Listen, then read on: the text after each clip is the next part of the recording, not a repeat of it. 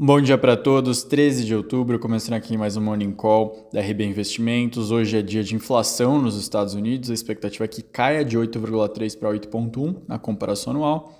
Mercados asiáticos que já estão encerrados caíram em torno de 1,5% até 2%, não querendo ficar é, desprotegidos antes desses dados de inflação nos Estados Unidos, por quê? Se os dados forem mais fortes, o mercado vai precificar mais juros e os mercados tendem a cair. Do outro lado, as bolsas europeias operam em leve alta de 0,5%, algumas mais próximas de 1%, imaginando que a desaceleração sendo confirmada tira um pouco de força nas expectativas. A gente vai saber isso logo mais no meio da manhã. O dólar não tem uma direção tão clara.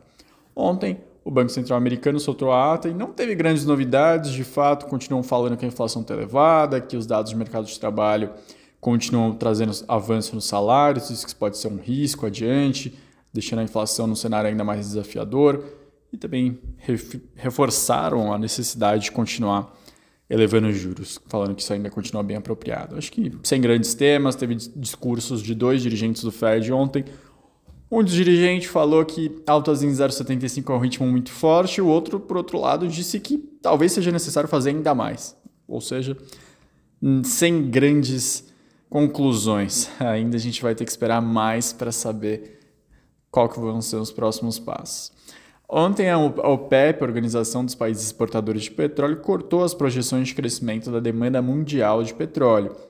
Ela previa anteriormente um crescimento de 2,6 milhões de barris por dia, ou perdão, de 3,1 milhões de barris por dia, desceu para 2,6.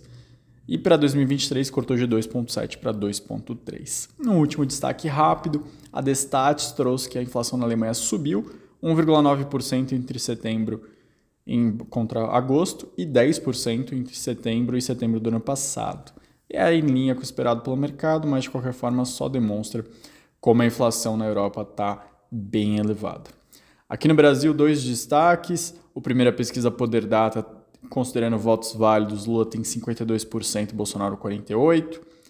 Por região, Sudeste, Bolsonaro 51%, Lula 49%, Nordeste, Lula 64%, Bolsonaro 36%, sul do país 59% para Bolsonaro e 41% para Lula.